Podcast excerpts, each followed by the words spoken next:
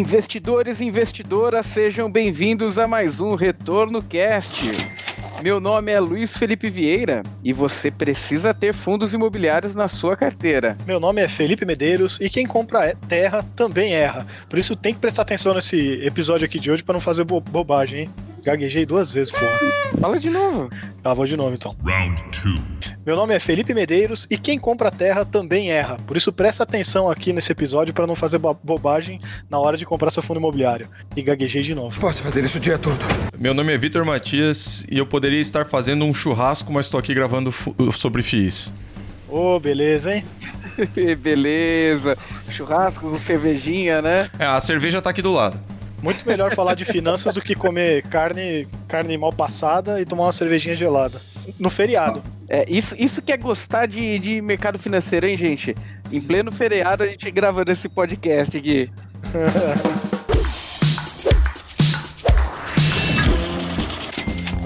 E no capítulo de hoje, nós vamos falar como montar uma carteira de investimentos com fundos imobiliários.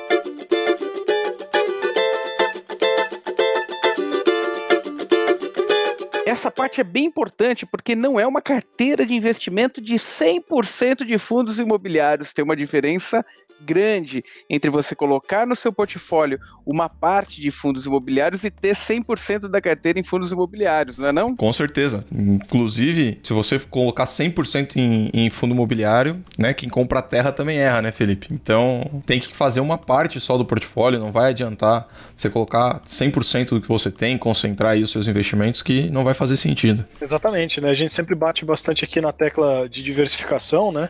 E acho que a gente vai, vai falar bastante aí sobre, porque o episódio é sobre carteira, né?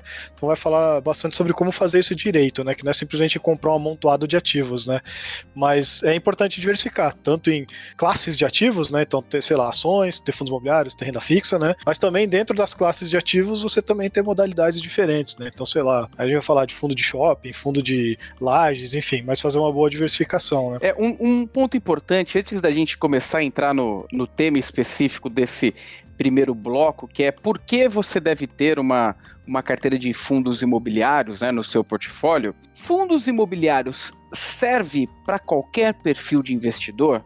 Bom, essa é uma boa pergunta, Luiz. Considerando o cenário que a gente tem atualmente, aí com uma Selic muito baixa, é, é plausível você colocar renda variável na carteira de uma pessoa com perfil conservador.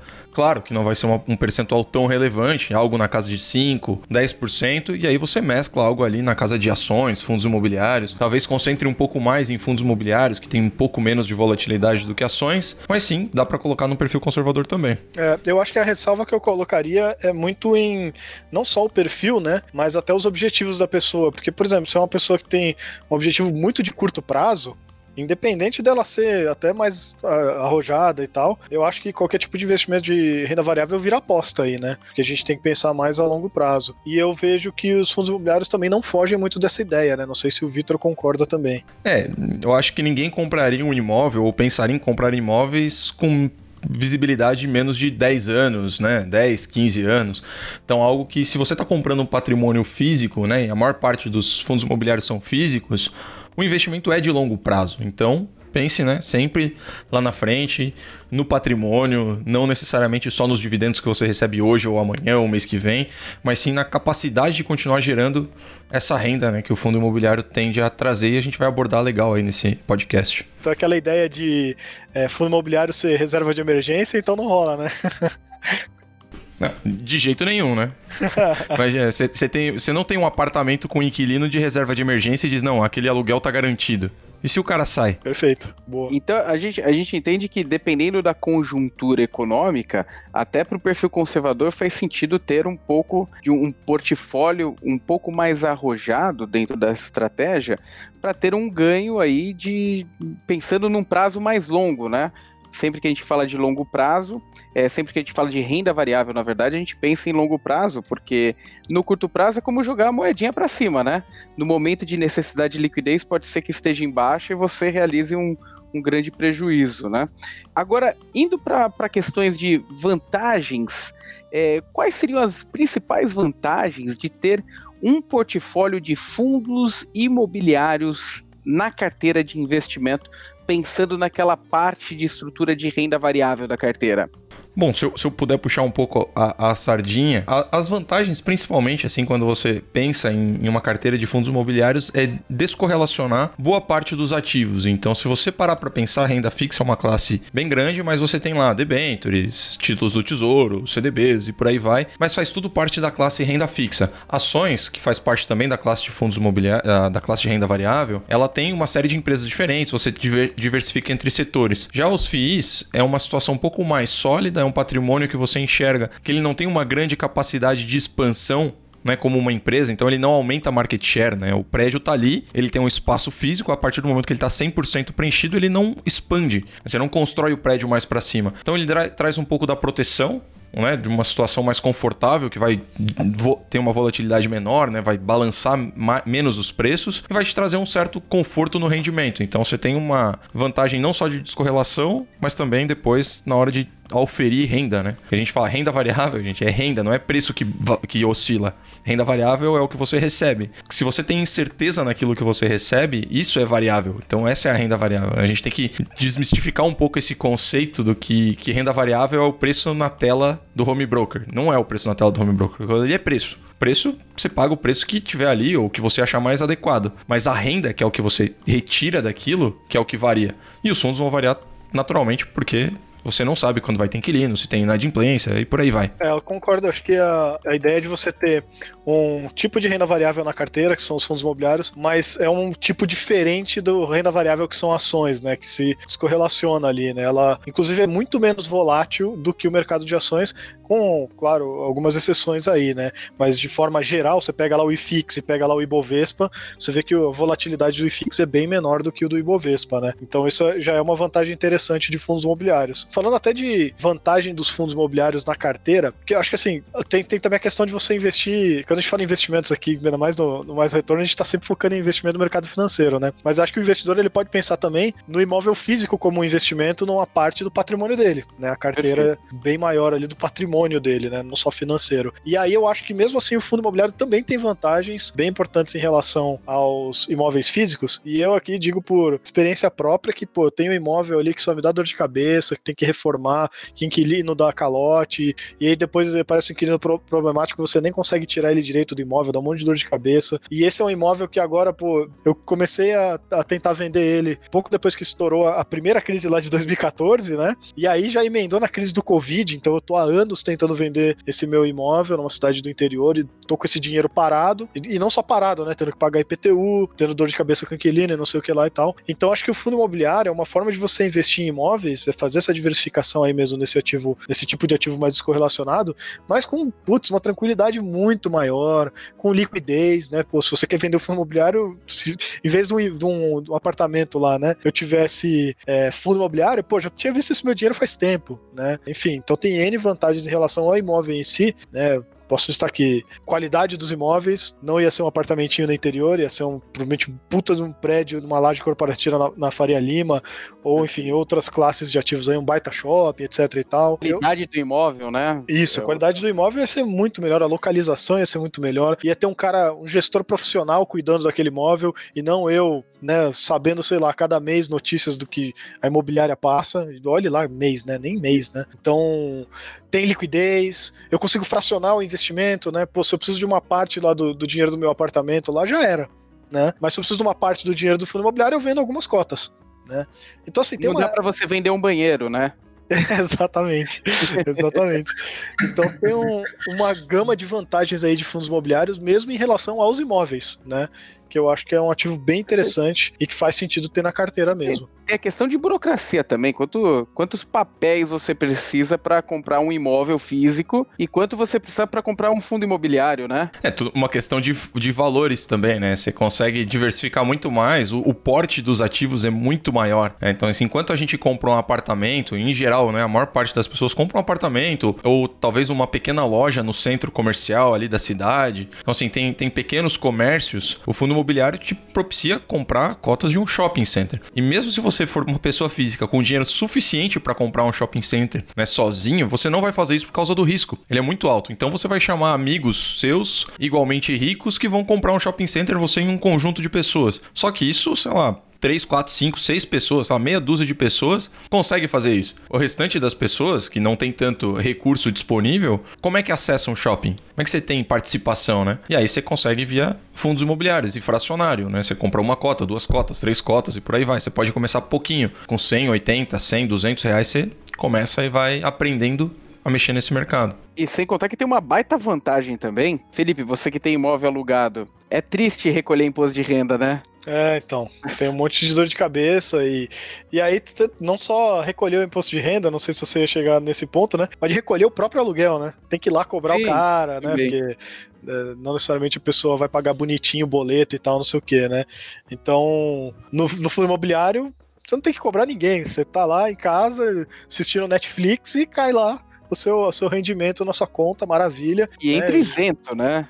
Entre isento de imposto, não tem dor de cabeça nenhuma, né? Bem simples, bem, bem mais simples, né? Então, então acho que já... eu acho que vantagens aí tem bastante mesmo, né? Isso já traz uma, uma sequência de vantagens frente a imóveis e algumas vantagens também em relação à diversificação de carteira, né? Que aí já mostra por que, que eu falei daquela frase, aquela frase logo no início. É importante todo mundo ter fundos imobiliários na carteira, né? Porque é uma, é uma classe de ativos aí que funciona muito bem é, como, como estrutura de qualidade, descorrelacionado com outras estruturas de investimento e que podem trazer um bom retorno no longo prazo. Aliás, falando nisso, ou não tão bem nisso, mas uma vantagem importante aqui também dos fundos imobiliários, que a gente falou de renda, né? É justamente a renda que eles geram hoje, que é muito mais interessante do que antigamente no Brasil, antigamente, né? Parece faz anos, né?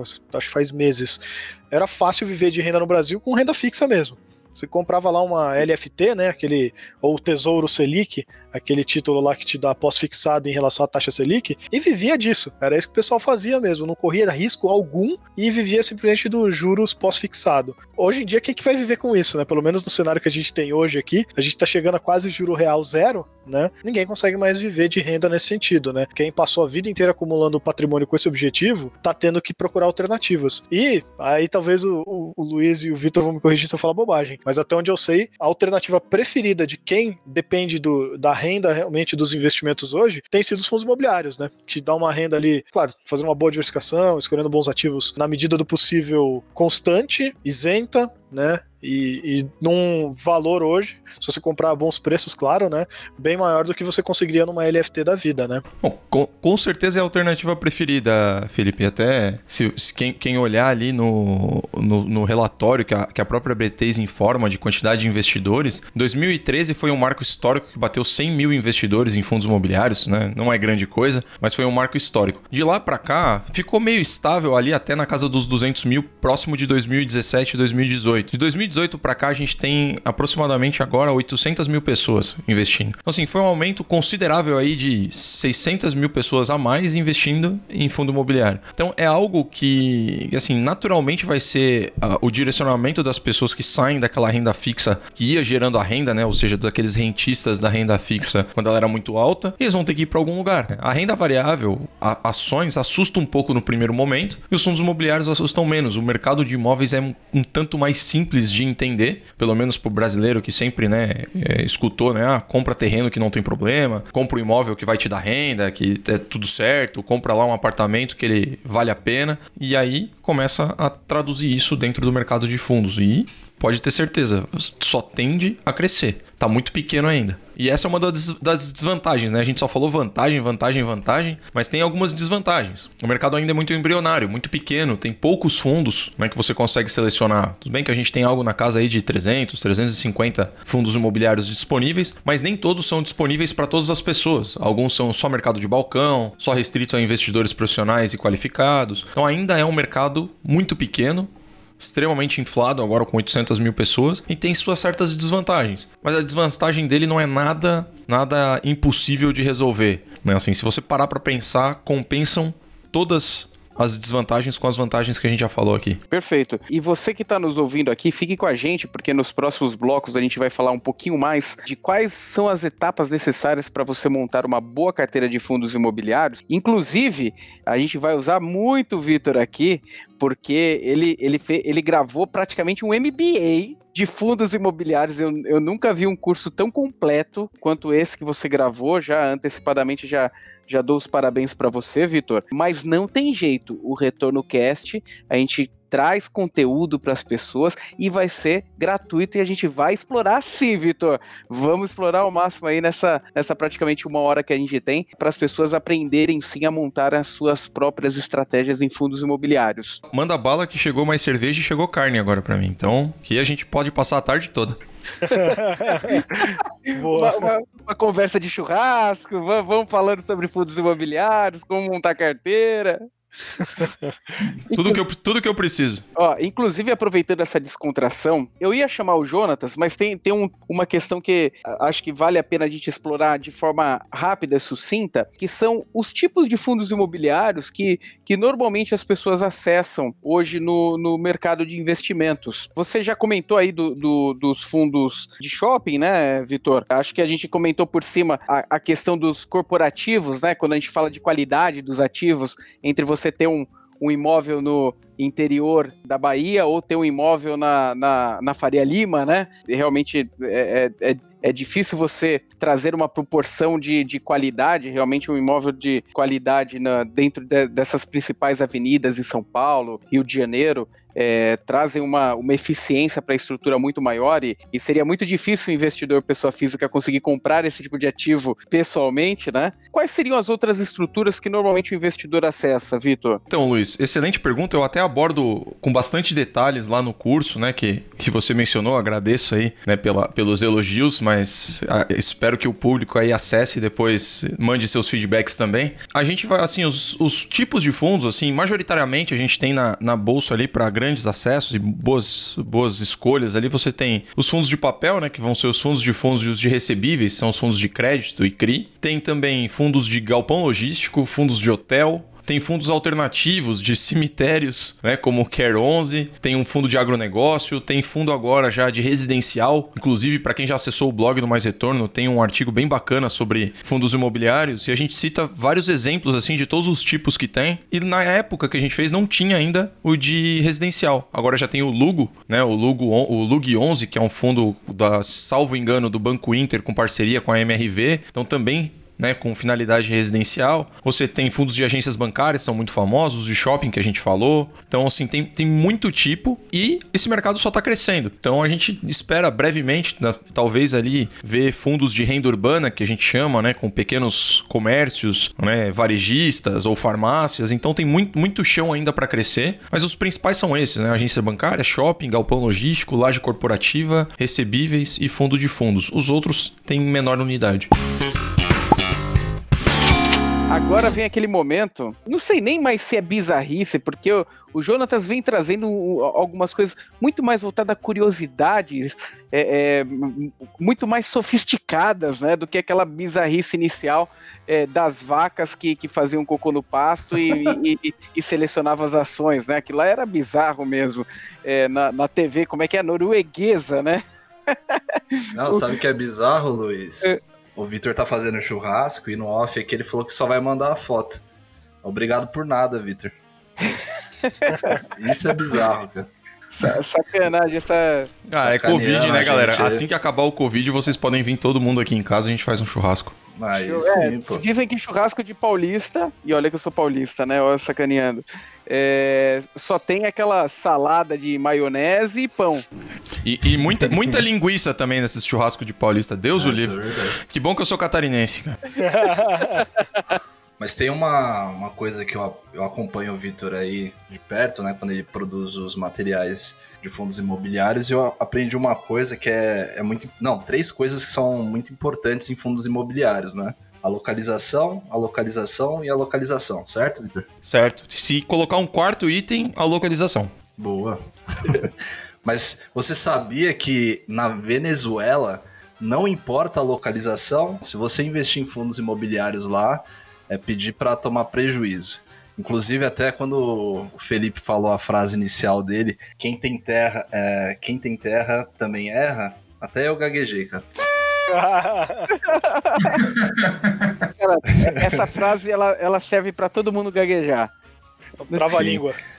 Mas quem é da Venezuela chorou quando ele falou isso, porque lá tem duas leis que impede que a pessoa faça um bom investimento em fundos imobiliários. Lá, a primeira lei lá é a lei de arrendamento. Arrendamento.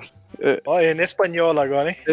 É espanhola. Porque tem dois itens nessa lei, que a primeira é, se você ultrapassar período contratual de 20 anos, né, o inquilino ele se torna titular da moradia. Então já é um prejuízo. Aí você tem que, aí você fala assim: "Ah, mas eu posso fazer contratos menores de 20 anos, né, para não, não ter esse risco". Mas o segundo ponto dessa lei é que se caso ah, o inquilino falar assim: "Ah, eu não tenho mais dinheiro para pagar o aluguel", você não pode expulsar ele. Quer dizer, o mercado, o mercado de locação na Venezuela deve ser uma coisa incrível, né? Então, antes dessa lei, você tinha a oferta de locação que era só de 25% dos imóveis, né? Antes dessa lei.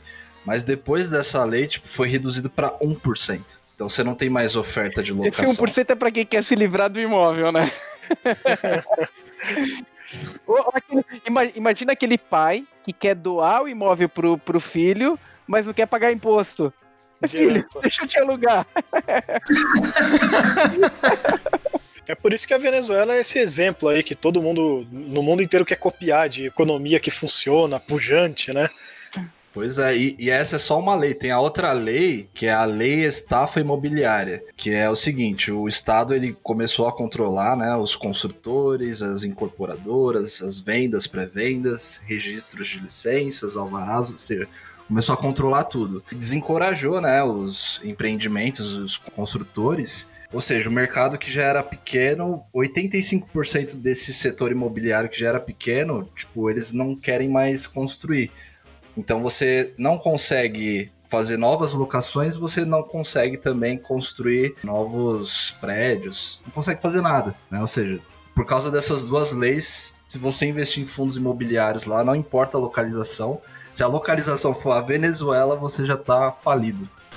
É. Bom, que bom que a gente tá falando de fundos imobiliários no Brasil, porque, cara. Sim, cara. Agradeçam, é... porque aqui é, é muito, muito melhor, cara. Nossa investir em qualquer coisa na Venezuela e Argentina é no modo hard, né? O cara que não. Realmente ele quer emoção. É, o, o, conceito de high yield na Venezuela e na Argentina já girou high grade, né? Porque se, só. Tá louco, cara. Não, inclusive, eu vi uns comentários, eu tava lendo essa notícia, eu li uns comentários que teve uma galera que até falou assim: ah, mas tem algumas mansões lá que vale a pena comprar, né? Que tá a preço de banana. E o mesmo cara que comentou isso, depois de um tempo, ele comentou embaixo. Putz, invadiram a minha mansão.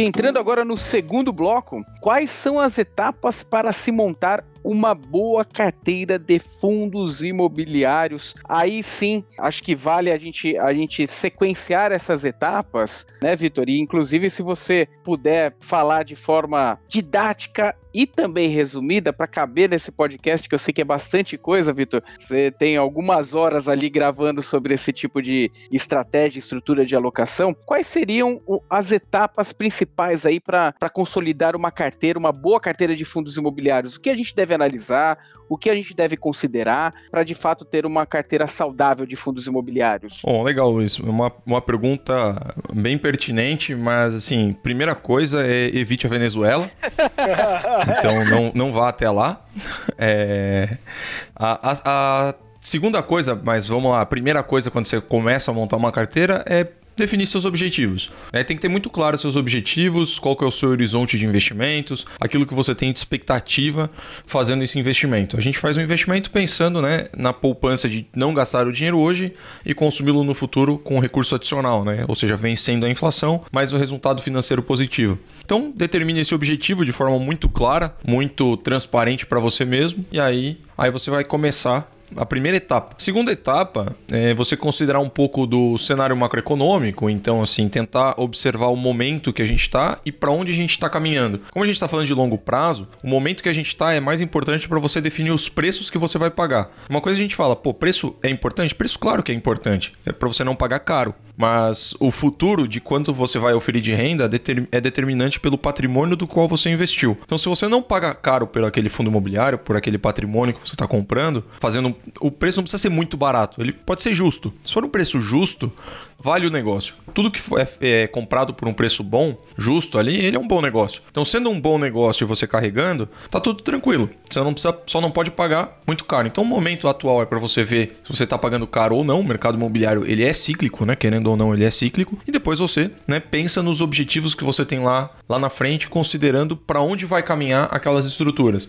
Pode fazer isso de forma bem empírica também, né? Você pode pegar um pouco daquilo que você conhece, daquilo que você lê, daquilo que você conversa com seus amigos e traçar mais ou menos um plano. Ah, eu acredito que laje corporativa daqui para o futuro não vai ser tão eficiente, então tenho que escolher as melhores, mais bem localizadas possíveis, que elas vão ter capacidade de se inovar, de se renovar e vão ser bons negócios, bons prédios que vão né, me servir no futuro de alguma forma que eu ainda não sei como ou imagino como, mas lá para frente vai ser um bom negócio. E aí você vai fazendo suas análises né, a respeito desses cenários. E a terceira etapa, né, para assim até para facilitar é você definir aqueles fundos imobiliários que servem e não servem para o seu tipo de perfil. Então, analise um pouco do histórico, embora o histórico só vai falar do passado, mas você vai ver quanto ele é volátil. Por exemplo, um fundo de fundos, ele paga bons rendimentos. Ele tem assim um, uma versatilidade de pagar excelentes rendimentos ao longo do tempo, mas ele oscila muito forte. Às vezes tem um mês que ele paga um real, outro mês que ele paga 20 centavos. Então, se essa oscilação de renda não é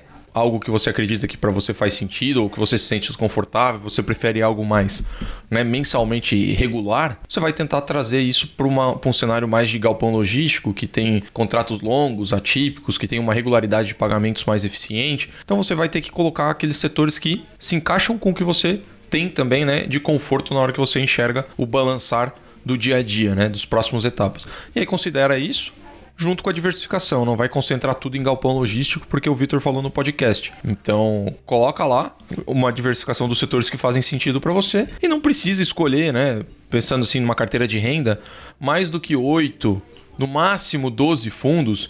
Alguns, algumas pessoas consideram até 15, mas 15 já fica muito difícil de gerenciar. Mas algo na casa de 8 a 12 fundos está excelente para uma carteira que vai te trazer renda e você vai diversificar ela bem. E para uma carteira aí tem o objetivo de valorização, de você ganhar dinheiro com a valorização dos imóveis, aí você pode buscar algo na casa de 6 a 8 fundos no máximo, para você ter fundos muito descontados, aí você realmente tem que comprar barato para ele se valorizar e você no futuro vender e oferir um lucro. Então tem algumas estratégias e você segue montando basicamente seguindo essas três principais etapas. Vou repetir: seus objetivos, os cenários macroeconômicos do que você espera para o futuro e depois considerando a diversificação setorial, é né? algo que você se encaixe dentro dos fundos que você tem. Legal, Vitor. Acho que as etapas elas ficam bem completas. Inclusive, para o último bloco, a gente vai abordar um pouquinho mais o detalhe de como avaliar se um fundo é bom ou ruim, né?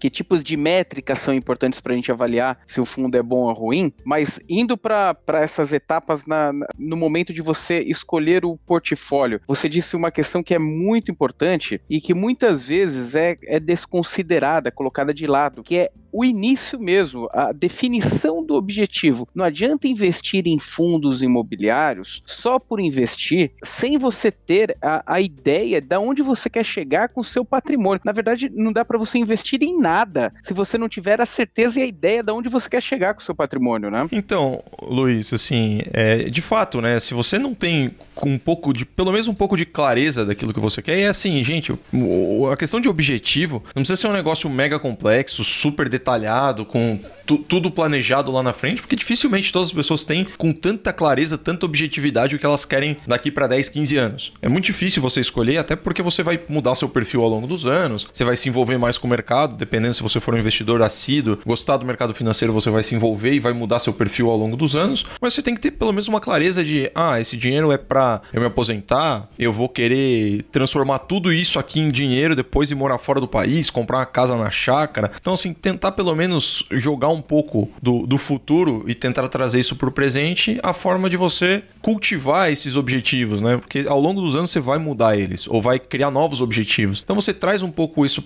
para o presente, mas basicamente a sua diversificação de carteira, escolher bons fundos, vai ser principalmente porque esse dinheiro que você está investindo hoje é para no futuro ele ser mais dinheiro acima da inflação e você consumir coisas melhores ou a mesma coisa e ainda sobrar dinheiro. Então você tem que pensar que ele vai se transformar em renda, em consumo, em algo que vai te fazer bem. Então ele vai preservar seu capital. A gente está falando aqui muito de preservação. Então, se você quiser arrojar, alavancar, você tem estratégias. Se você não quiser fazer isso, você tem outras estratégias. Mas tudo focado naquilo que você espera fazer no futuro. Né? Então, pensando nesse futuro e trazendo esse futuro a presente, você vai colocar a, as estratégias certas, os fundos certos, as ações, as rendas fixas, tudo que sua carteira precisa para chegar naquele objetivo. E aí fica mais fácil, né? Quer dizer, não é nem mais fácil, mas é só dessa forma que a gente consegue traduzir né, esse, essa, toda essa informação, todo esse compilado de desejos em produtos no mercado financeiro. Pô, bem colocado aí, Vitor. Essa parte de. Logo no começo que você falou, ah, pensar em objetivo não é querer fazer um super planejamento, né? O cara vai montar lá slides para apresentar qual que é o objetivo dele de investimento, né? Planilhas e planilhas de Excel, ele, né? Ele vai se apresentar no espelho ali. Com... é, exatamente, não faz sentido, né? Tanto por conta de isso que você falou mesmo, que, pô, longo prazo é muito longo mesmo, ainda mais quando a gente tá falando de renda variável que você tá pensando em 10, 15 anos, e nossos objetivos mudam mesmo, né? Eu acho que se eu penso, eu tenho dificuldade porque minha memória é muito ruim, né? Mas acho que se eu conseguisse lembrar melhor como é que era minha cabeça cinco anos atrás, é muito provável que eu não imaginava nada do que eu tô fazendo hoje, nem sabia de coisas que eu queria ter hoje ou não queria ter, que achava desnecessário. É, por exemplo, negócio de carro mesmo, né? Há cinco anos atrás é muito provável que eu ia estar tá pensando em cada vez ter um carro melhor. Hoje em dia a gente já vê, ainda mais morando aqui em São Paulo, que meu carro fica muito mais na garagem do que eu uso ele de fato, né? Porque ou eu tô de metrô, ou se eu vou beber eu pego um Uber. Eu basicamente eu uso o carro quando eu vou pro interior ver minha mãe. Aí eu pego estrada com o meu carro. Então já é uma necessidade que talvez eu tinha lá atrás eu não tenho mais hoje. Então não adianta, ainda mais no mundo que muda tão rápido, né? Esse negócio de fazer um super planejamento de 10, 15 anos, é, eu acho que não, não tem muito sentido mesmo, não. É mais no sentido de assim, eu tenho 10, 15 anos para investir. Eu não vou usar meu dinheiro ano que vem, né? Esse eu acho que é o ponto importante. Não o que, que eu vou estar tá fazendo daqui a 15 anos, que eu acho que essa é uma resposta praticamente impossível de dar, né? É, inclusive, inclusive Felipe, do passo seguinte também, que são a questão, a, questão do, do, entendimento macroeconômico para você elaborar também suas premissas de investimento, né? Que acaba sendo até um pouco de arte, né? Tem, tem diversas relações macroeconômicas que elas interagem, nem os grandes especialistas com as grandes matrizes de investimentos ali conseguem acertar. Então não adianta você querer também acertar o cenário, o contexto macroeconômico, mas sim ter como, como guia, né? O que, que você acredita? A gente vai ter um, um, crescimento? A gente é um mercado que vai deve crescer aqui, não deve crescer, deve ficar estagnado. O mercado de shopping ele deve mudar completamente. É, o mercado de, de, de locação de, é, por exemplo, os mercados de coworking. Nesse momento de todo mundo fazendo home office, será que vai mudar? Será que o, o que, que e, e, colocar as premissas certas ali também é, é importante para você ter a definição mais correta de qual estrutura você vai colocar, né, de ativos. É, esse é até um ponto antes do, do Vitor responder, né, que eu acho que é bem oportuno da gente estar tá falando agora, a menos que você está chegando aqui no futuro, né, tá daqui, sei lá, passou cinco anos que a gente gravou e você está ouvindo agora esse podcast, né, mas porque, pô, a gente tá no meio do, do olho do furacão, pelo menos no Brasil, né, o mundo tá meio que já conseguindo se livrar, se livrar não, mas pelo menos resolver boa parte do problema do coronavírus e aqui no Brasil a gente tá cada vez pior, né, mas um monte de questionamento desse que o Luiz fez é extremamente válido, né, como que vão ser os shoppings depois disso tudo, como vão ser principalmente as lajes corporativas, né? Enquanto a gente está gravando aqui, acabou de sair uma notícia que a XP, que tem um, é, uma sede num puta prédio, que inclusive é caríssimo, mas ali em, na JK, né, que é uma avenida também bem importante aqui em São Paulo, para quem é de fora e não conhece, né? Pô, os caras gastaram uma grana, acho que não faz dois anos que eles montaram o escritório ali, e aí por conta desse negócio do coronavírus, todo mundo foi fazer home office e parece que a XP gostou da ideia, meio que decretou agora, vamos ver se vai durar isso até os cinco anos quando você estiver ouvindo isso no futuro, né? Mas decretou meio que agora home office permanente optativo ali para quem quiser e eles vão montar a sede deles no interior, porque provavelmente o custo é bem menor e tem uma qualidade de vida maior, etc e tal. Então, nesse negócio do cenário econômico é bem oportuno a gente olhar, porque de fato a gente não sabe muito bem o que vai acontecer no futuro, mas entender o que está acontecendo na medida do possível hoje é importante para a gente tomar decisão, né? Vou manter esse fundo, não vou? Né? É, e até coisas menores que acontecem com muito mais frequência, que é decisões de taxa de juros, né? Pô, é hora de eu esperar para comprar o fundo imobiliário? Tá? momento de, de queda de taxa, momento de alta, espero, compra agora. Então acho que algumas coisinhas pequenas ajudam a tomar decisão também, né? É, e puxando esse gancho, Felipe, assim, eu queria citar que buy and hold, né, esse negócio de longo prazo que a gente tanto fala, longo prazo, longo prazo, não é você comprar, sentar e esperar que vai dar tudo certo. Você tem que ter um, um acompanhamento com a situação, né? Você não vai ficar olhando todo dia, todo mês, fazer é, mil e uma projeções achando que em um mês, dois meses as coisas mudaram completamente. Afinal, você está investindo pensando no futuro. Mas pelo menos ali semestralmente ou anualmente você vai fazer uma reavaliação, ver o que mudou, o que você acreditava no passado quando você comprou aqueles fundos imobiliários que você deixou de acreditar ou que você acha que mudou e você precisa alterar alguma coisa. Então, esse longo prazo, ele não é necessariamente comprei e esqueci, agora tá tudo certo. Comprei, vou acompanhar regularmente ali num prazo pelo menos relativo aí de um ano, um ano e meio, que as coisas mudam, né? Então a gente vai, assim, em um ano as coisas tendem a ser construídas. Então a empresa tá ali, a empresa que alugava aquele fundo, aquele galpão, ou aquela própria percepção de galpão como o coronavírus, né? Você vê lá a laje corporativa. Até o coronavírus chegar, não fazia, ninguém pensava que o home office seria assim o disruptor que vai causar assim um um rebuliço nas lajes corporativas, nos escritórios comerciais. Aí ele chegou para dar um choque de realidade. Será que daqui a um ano a gente não tem que reavaliar esse, esse choque de realidade e ver se é efetivo, não é efetivo? Será que mudou? Será que não mudou? Então, o, o que, que você acredita agora que você não, não acreditava ou achava que no passado era, era verdadeiro? É, tudo isso é, faz parte da sua reavaliação e ela tem que ser pontual, né? Então você tem que ter disciplina ao cuidar desse patrimônio, né? Ele não é sentei e esqueci. Ah, não, esse, esse fundo é bom, tá tudo certo, o gestor é ótimo. Aí segue e esquece por 10, 15 anos. Não vai dar muito certo. Se der, que bom, boa sorte, mas em geral é você tem que acompanhar.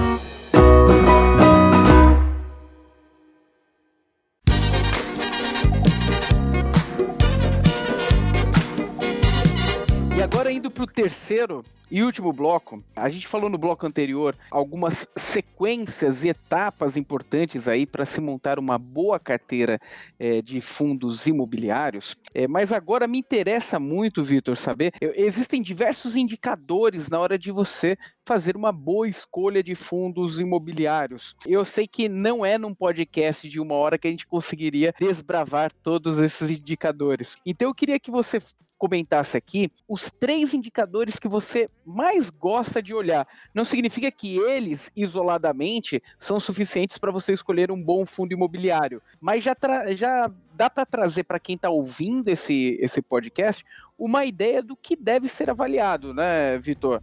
É, quais seriam esses, esses indicadores aí? Então, esse terceiro bloco, Luiz, ele é realmente muito importante. Eu só vou molhar as minhas palavras aqui antes de começar. A goladinha, goladinha. Uma, uma goladinha aqui na garganta aqui para dar uma e as ideias agora vão se vão fluir muito melhor. Né? Vão, é, vão fluir melhor. Mas bem citado, assim, né? No, no, no, curso lá, né? Naquela jornada bacana ali que, que eu espero que todos que estão ouvindo aqui possam participar e, e compartilhar com a gente ali depois do curso. A gente aprofunda praticamente todos ali, os principais, mas aqui eu queria citar os três, né? Que você me pediu, mas não, eles não são necessariamente indicadores. Luiz, eu vou reiterar uma frase que o Jonatas falou, que se fosse os três é localização, localização localização e localização. Mas para não ficar repetitivo demais isso, a localização é o ponto 1, um, ou seja, escolha muito bem onde está o imóvel dos fundos. É assim, é o que vai determinar. Quem balança o rabo pessoal, é o cachorro. Essa é uma frase muito famosa no mercado financeiro e assim, eu não me canso de repetir para as pessoas entenderem que o que gera renda é o patrimônio. Não é o último dividendo que o fundo pagou, o último rendimento que ele pagou, tem nada a ver. O que vai gerar o futuro daquele, daquele dinheiro que vai entrar na sua conta corrente, daquele aluguel, é o patrimônio. Então a localização é a primeira coisa que faz um imóvel valer muito bem. E é o que vai trazer novos inquilinos quando aquele inquilino sair. E escutem, os inquilinos saem, né? os inquilinos vão embora. Ah, mas o contrato é de 25 anos, não importa. O inquilino vai embora. O, imóvel fica. Então, escolha bem o imóvel, onde está situado. O segundo aspecto muito importante que eu gosto muito é olhar a transparência da gestão. Então eu gosto de olhar o relatório da gestão, que vai me trazer muita informação, principalmente nos cabeçalhos, onde vai falar de política de investimento do fundo e quais são né, os objetivos que o fundo tem. Então ali você já traça aquilo que a gente falou antes, no segundo bloco, que é os seus objetivos. Será que seus objetivos casam com os objetivos do fundo? Se não casarem, você descarta ele ali. Você não precisa olhar mais tanta coisa. Você já corta a sua análise porque você não vai perder tempo olhando algo que não se encaixa com seus objetivos. E o terceiro, que eu gosto muito de olhar, embora existem várias controvérsias aí e, e, e, alguns, alguns outros né, colegas que falam muito sobre fundos imobiliários, especialistas não, não concordem tanto, que eu gosto de olhar o preço sobre o valor patrimonial. Ele vai me dizer se, sob a ótica daquele laudo do que vale o, o, fundo se o mercado paga muito mais caro ou não paga muito mais caro e aceita um deságio muito grande. Então, se ele está ali numa faixa entre 0,90 por 0,9 ou 90% do preço patrimonial e 110%, eu, eu considero uma faixa adequada. Porém, muito abaixo disso vira uma ótica negativa de por que, que o mercado está é, tá pagando tão barato por algo que vale mais caro? Será que não vale tanto? Ou se está pagando muito acima, por que estão pagando muito acima? Será que realmente esse carro que valia 100 mil reais passou a valer 150 mil reais? Eu acho que um carro não faz isso. Por que, que um imóvel que está ali físico dificilmente se expande e vale mais do que isso? Então eu quero entender muito essa lógica e eu acho que ele é um indicador necessário para você ter a primeira base de tô pagando caro ou tô pagando barato sob a ótica do último laudo de avaliação daqueles imóveis. Seja papel, seja fundo de fundos, qualquer um. Olhe o, o valor patrimonial para entender se o que você está pagando na tela ali negociando está dentro de uma faixa sob um laudo. Senão, se você não for um especialista em construção civil, em imóveis, é onde basicamente a gente vai conseguir traçar né, uma ótica sobre uma empresa que né, é, tem renome, né? E pode avaliar aqueles imóveis. Então é ali que você vai ter um parâmetro. Claro que isoladamente, só esses três não vão fazer você escolher. Não adianta, você tem que olhar muito mais indicadores, ler muito mais informação sobre o fundo, entender vários outros detalhes, mas esses três principais para mim são as primeiras coisas que eu olho: localização, relatório e preço sobre valor patrimonial. Ali eu já consigo cortar o que eu quero ou não avaliar. E se você se interessou por esse assunto de forma mais detalhada, vamos deixar aqui na descrição do nosso podcast como você faz para acessar o curso mais completo do mercado sobre fundos imobiliários quer se tornar o especialista em fundos imobiliários, não ter mais dor de cabeça com essa estrutura de investimento, então não deixe de acessar. Veja, é realmente o curso ele ficou muito bom. Parabéns a toda a equipe, parabéns ao Vitor. E eu aproveito aqui esse podcast para falar das nossas outras mídias, né? Temos também o YouTube, com youtube.com/barra mais retorno. Lá atualizamos com diversas informações sobre o mercado financeiro, estruturas de investimento, inclusive sobre fundos imobiliários. Temos o nosso Instagram, no arroba mais underline retorno, também atualizações diárias sobre o mercado financeiro. Também temos o nosso Telegram, o link vai ficar aqui na descrição para você também acompanhar o mercado diariamente. E e-mails para dúvidas, sugestões, críticas, mande para retornocast.com muito obrigado e até a próxima, pessoal. Você ouviu Retorno Cast.